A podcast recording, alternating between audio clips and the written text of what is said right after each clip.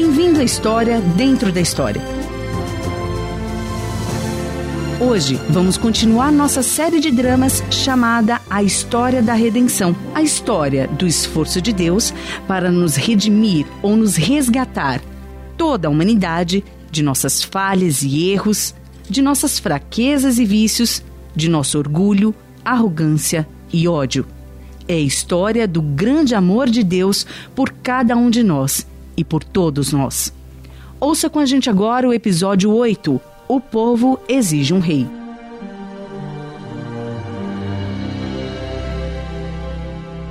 A rebelião da humanidade havia começado desde o princípio, no jardim do Éden, quando Adão e Eva deliberadamente desobedeceram às instruções explícitas de Deus. Como resultado, Deus foi forçado a removê-los do jardim, criando uma separação entre Deus e o homem que anteriormente não existia. Claramente não era essa a intenção de Deus. Ele havia criado o homem para que este pudesse desfrutar da proximidade e comunhão com ele. E por um breve período, o homem desfrutou disso. Mas o pecado mudou tudo. Mesmo depois da morte de Adão e Eva, a rebelião continuou na próxima geração e em todas as gerações seguintes, espalhando-se por todo lugar que a humanidade foi. Por volta da décima geração, Deus viu que a perversidade do homem tinha aumentado na terra e que toda a inclinação dos pensamentos do seu coração era sempre e somente para o mal. Então, o Todo-Poderoso arrependeu-se de ter feito o homem sobre a terra, e isso cortou-lhe o coração. Farei desaparecer da face da terra o homem que criei. Na verdade, Deus enviou um dilúvio para destruir toda a vida humana com exceção de um homem que encontrou favor aos olhos de Deus e sua família. E com esse homem, ele começou tudo de novo. Mas, infelizmente, os descendentes de Noé não se saíram melhor do que os de Adão. Em poucas gerações após o dilúvio, a humanidade estava totalmente corrompida. De novo. Mesmo assim, Deus não estava disposto a desistir da humanidade. Ele buscou entre as nações um homem, Abraão, por meio de quem ele tinha a intenção de colocar seu plano em ação para redimir a humanidade. Farei de você um grande povo e o abençoarei. Tornarei famoso o seu nome e você será uma bênção. E por meio de você, todos os povos da terra serão abençoados. Abraão creu no Todo-Poderoso e isso lhe foi creditado como justiça. Fiel à sua promessa, Deus fez os descendentes de Abraão crescerem e prosperarem. Eles se tornaram uma poderosa nação que ele livrou do cativeiro no Egito com grandes atos miraculosos e os conduziu ao Monte Sinai. Ali, ele lhes apareceu como um fogo consumidor no topo do monte e confirmou sua aliança com os filhos de Israel. O Senhor entregou a eles suas leis para serem obedecidas e prometeu ir adiante deles e conduzi-los à terra prometida. Estabelecerei as suas fronteiras desde o Mar Vermelho até o Mar dos Filisteus, e desde o deserto até o rio. Entregarei em suas mãos os povos que vivem na terra, aos quais expulsarão de diante de vocês. Não façam aliança com eles, nem com os seus deuses, senão eles os levarão a pecar contra mim. O povo de Israel deixou o Sinai e lentamente pegou seu caminho rumo à terra prometida. Eventualmente, toda aquela geração morreu e uma nova geração surgiu, liderada por um homem chamado Josué. Quando finalmente estavam prontos para atravessar o rio e entrar na terra, Deus falou com Josué: Seja forte e corajoso porque você conduzirá esse povo para herdar a terra que prometi sob juramento aos seus antepassados. Somente seja forte e muito corajoso. Tenha o cuidado de obedecer a toda a lei que o meu servo Moisés lhe ordenou. Não se desvie dela, nem para a direita, nem para a esquerda, para que você seja bem-sucedido por onde quer que andares. Não se apavore, nem se desanime, pois o Todo-Poderoso, o seu Deus, estará com você por onde quer que andares.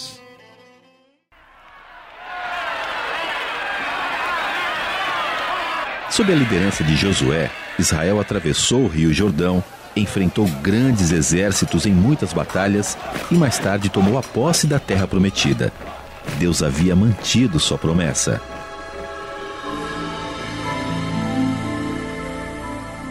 Mas Josué eventualmente morreu, e depois que toda aquela geração foi reunida a seus antepassados, surgiu uma nova geração que não conhecia o Todo-Poderoso e o que ele havia feito por Israel. Então os israelitas fizeram o que o Todo-Poderoso reprova e prestaram culto aos falsos deuses.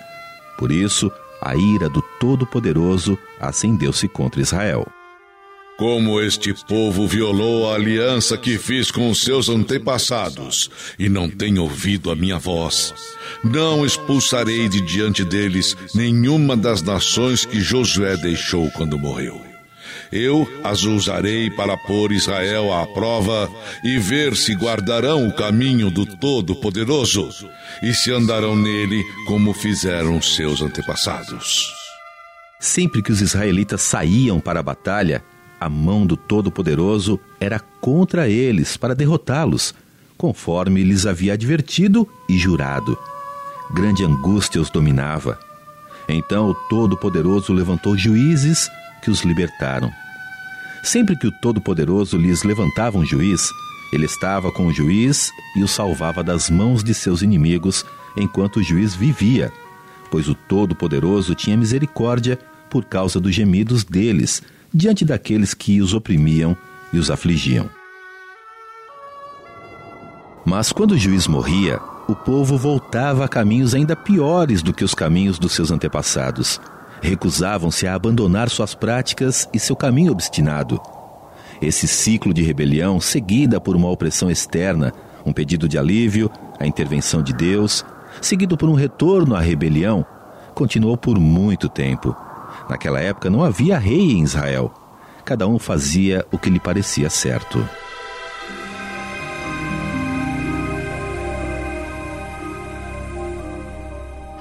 Samuel, Samuel, Samuel, podemos falar com você? Sim, irmão Nação. O que eu posso fazer por você? Samuel, nós isso é para dizer, os líderes de Israel, eles se reuniram para discutir. Para discutir o futuro de nosso grande povo. E nós, bem, nós. Sim. Irmão Abidã? nós somos gratos por tudo que você tem feito por Israel. Você tem nos dirigido como juiz por muitos anos e todo o povo ama e respeita você. Absolutamente. O povo todo ama você. Muito obrigado, vocês dois, por essas palavras tão gentis. Mas. Mas os seus filhos, Samuel. Meus filhos? Abias e Joel. Qual o problema com os meus filhos? Você indicou seus filhos para governarem em seu lugar como juízes. Sim, isso é verdade. Existe algum problema? Bem. Você já está idoso. Como é que é? Bem, eu não diria idoso exatamente. Você está idoso e seus filhos não andam em seus caminhos. Abias e Joel. Eu sei que são os meus filhos, Abidã. Sim, mas você sabe o que eles estão aprontando, Samuel. Deixa que eu trato disso, Abidã. Ora, você sabe tanto quanto eu, Nasson, que eles. Eu disse que eu trato disso, Abidã. Eles se tornaram gananciosos. Ei! Espere um momento! Eles aceitaram o suborno e perverteram a justiça. Abidã! Chega! Afinal, onde vocês querem chegar? O que querem de mim? Os líderes de Israel nos enviaram para lhe fazer um pedido. Escolha agora um rei para que nos lidere, à semelhança das outras nações.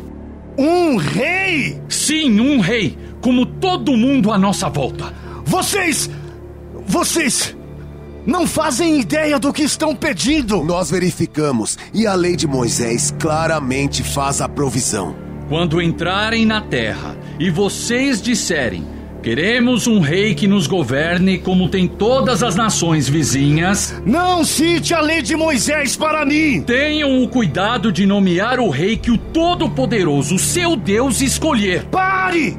O que vocês estão pedindo não é bom. Bem, é isso que a lei diz. Eu precisarei orar ao Todo-Poderoso sobre isso. Deixe-me e voltem amanhã. E o que diremos? Voltem amanhã. Muito bem. Vamos, irmão Abidã. Sim, irmão Nasson.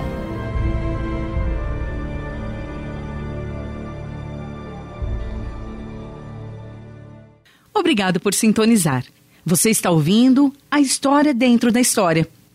Hoje estamos seguindo uma série de dramas chamada A História da Redenção, extraída da Palavra de Deus, 16 episódios que retratam a vida de homens e mulheres que se encontraram em situações em que precisavam de ajuda. Anteriormente em nossa história, o povo de Israel havia tomado posse da terra prometida, mas as coisas não ocorreram bem para eles. Assim como seus pais haviam feito, eles se afastaram de Deus caíram na maldade e no pecado. E agora, depois de anos de fracassos seguidos de subjugação às nações ao seu redor, o povo de Israel rejeitou Samuel, seu líder designado por Deus, e pediram um rei da mesma forma que tinham as nações vizinhas. Junte-se a nós agora, enquanto continuamos nossa história baseada em fatos e pessoas encontrados na palavra de Deus.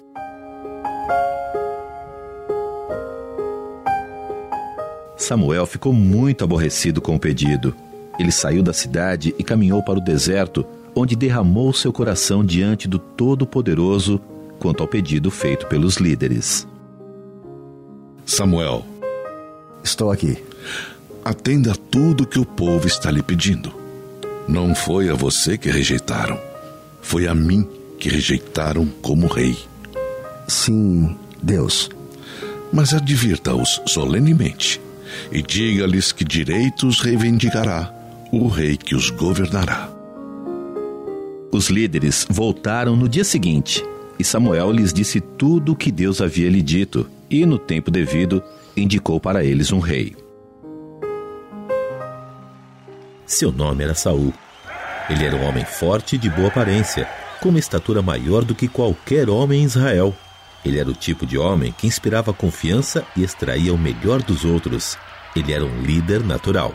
Vocês veem o homem que o Todo-Poderoso escolheu? Não há ninguém como ele entre todo o povo.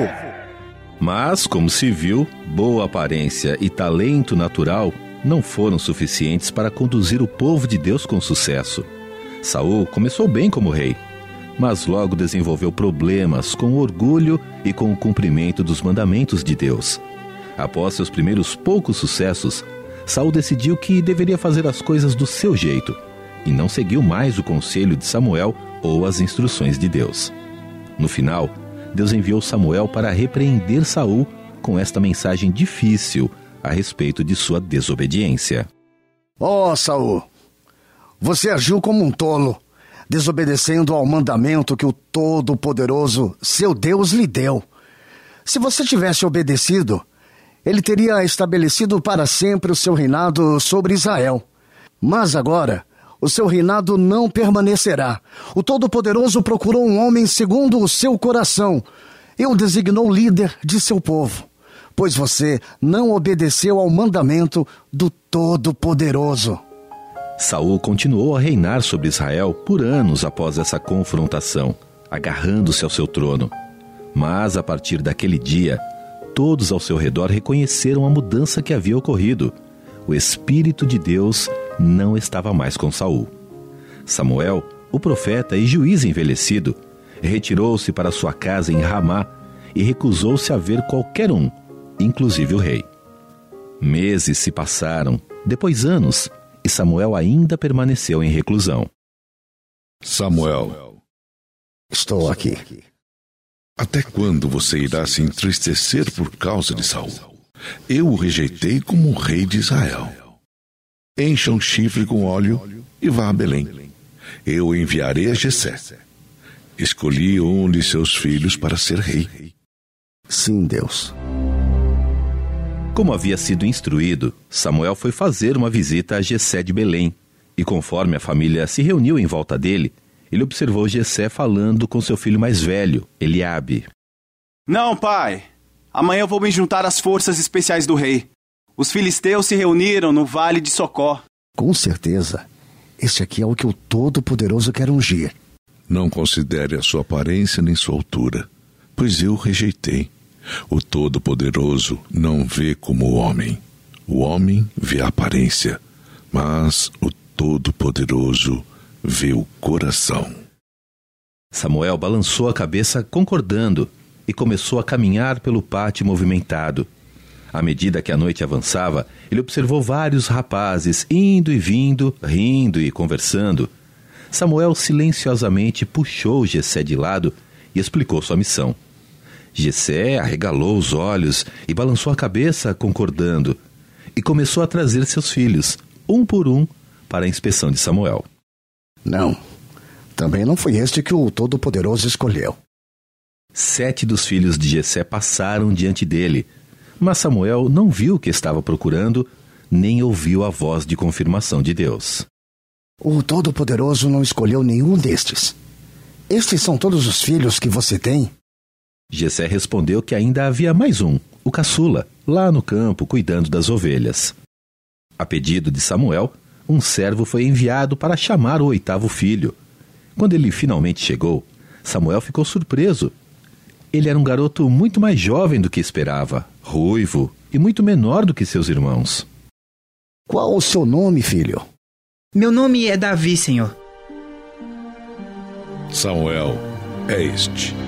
Levante-se e unja-o. E assim, tendo rejeitado Saul como rei de Israel, Deus o substituiu por este garoto, este jovem pastor, para liderar seu povo. Saul, no entanto, não estava ciente desse novo desdobramento. Os filisteus juntaram suas forças para a guerra e reuniram-se em Socó de Judá. Saul e os israelitas reuniram-se e acamparam no vale de Elá, posicionando-se em linha de batalha para enfrentar os filisteus, estando o vale entre eles. Um guerreiro chamado Golias veio do acampamento filisteu. Tinha dois metros e noventa centímetros de altura. Golias parou e gritou às tropas de Israel: Homens de Israel, por que vocês estão se posicionando para a batalha? Não sou eu um filisteu e vocês os servos de Saul? Escolham um homem para lutar comigo. Se ele puder lutar e matar-me, nós seremos seus escravos. Tem alguém ouvido? Eu desafio hoje as tropas de Israel. Ninguém na encosta de Israel se mexeu ou falou. Todos estavam aterrorizados com o gigante. E o rei Saul ficou consternado, porque nenhum de seus guerreiros experientes respondeu. E entre esses bravos guerreiros estava o filho mais velho de Jessé, Eliabe, que também estava com medo do gigante. Vocês viram aquele homem? Ele veio desafiar Israel. O rei dará grandes riquezas a quem o matar. Também lhe dará sua filha em casamento e isentará de impostos em Israel a família de seu pai. O que é isso? Aonde todos estão indo? Quem? Quem é esse? Mas ele parece. Ele parece um garoto. Não. Não. Ele se parece. Ele se parece com meu irmãozinho. Movam-se! Movam-se! Deixe-me passar! Davi! Davi!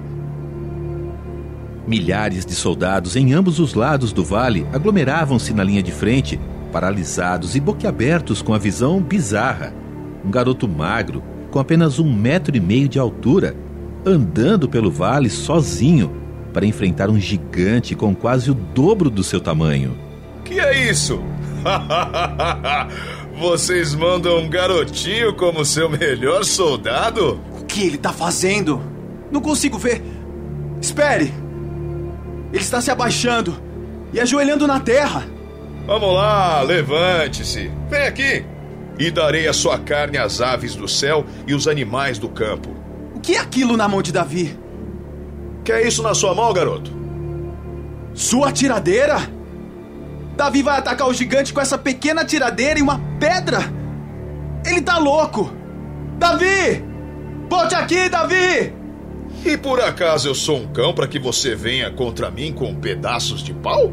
Você vem contra mim com espada, com lança e com dardo.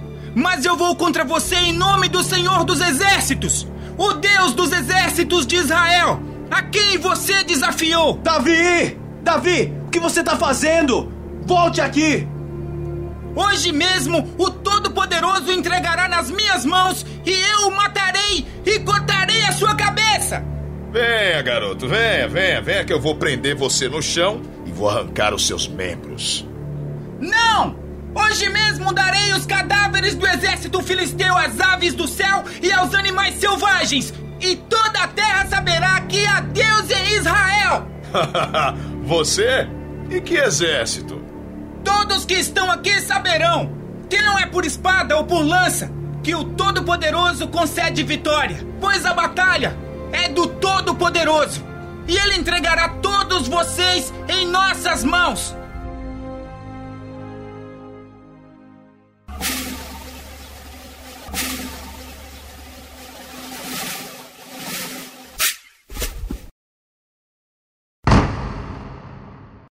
Que aconteceu?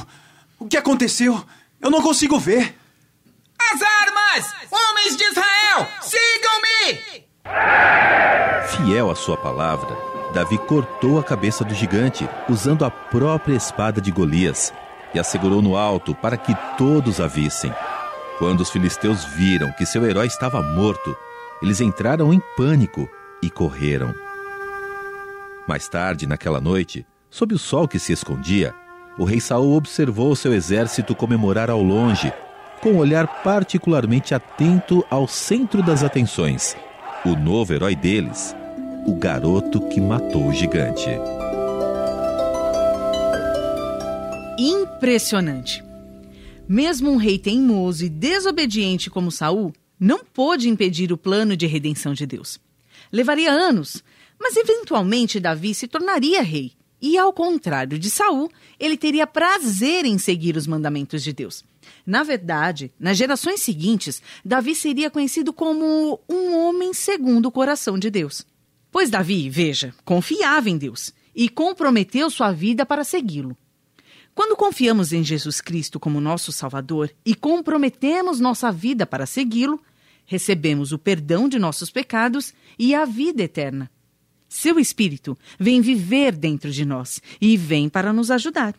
A palavra de Deus diz: o Espírito nos ajuda em nossa fraqueza. Deus deseja que cresçamos e nos fortaleçamos em nossa fé. Nós crescemos como crentes pela leitura diária da palavra de Deus. A palavra de Deus nos ajuda a saber como viver. Nós também crescemos como crentes orando diariamente. Devemos louvá-lo por sua bondade e benignidade e agradecer-lhe por suas bênçãos para nós. Devemos pedir perdão por nossos pecados. Devemos pedir sua direção em nosso viver diário.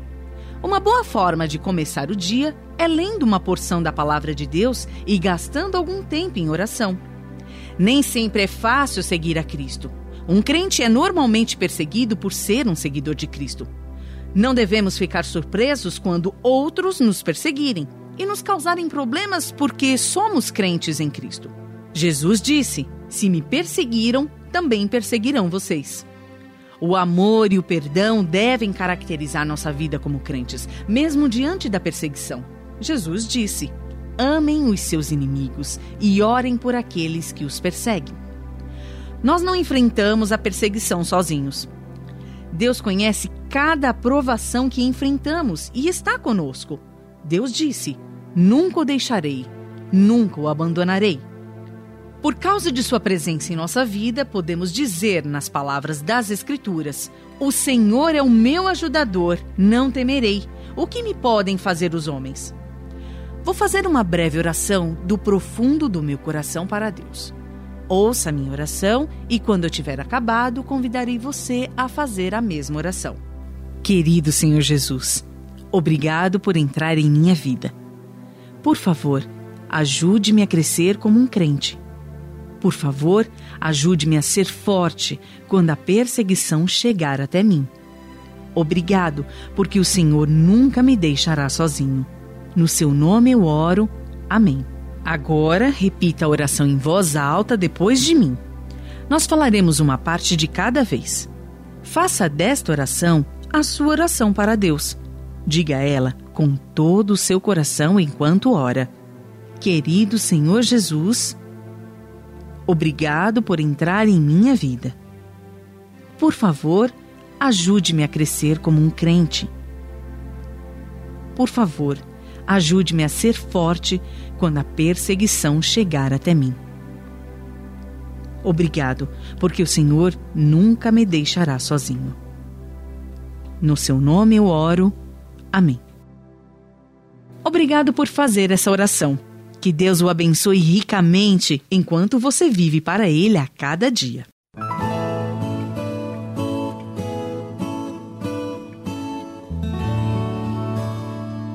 Por que o povo de Israel queria um rei? O povo queria ser como as nações à volta deles. Eles rejeitaram a Deus como seu rei e desejaram um homem para governá-los. Por que o rei Saul não seguiu a Deus? Saul falhou em seguir a Deus pelo mesmo motivo que muitas pessoas não seguem a Deus hoje. Ele quis seguir o seu próprio caminho e fazer as coisas à sua maneira. Ele achou que poderia se dar bem sem Deus. Por que Deus escolheu um jovem pastor para ser o próximo rei de Israel? Não conhecemos todas as razões por que Deus escolheu Davi para ser o futuro rei de Israel. Talvez ele tenha visto no coração do garoto uma fé que acreditava em Deus. A palavra de Deus diz: O Senhor não vê como o homem. O homem vê a aparência, mas o Senhor vê o coração. Uma pergunta ainda mais importante é: por que Deus nos escolheu? Deus amou o mundo todo e Ele ama a você e a mim. Ele nos escolheu. Ele deu seu Filho Jesus para morrer na cruz por nossos pecados, para que pudéssemos ter a vida eterna. No próximo episódio, continuaremos a história da redenção, tal como está registrada na Palavra de Deus.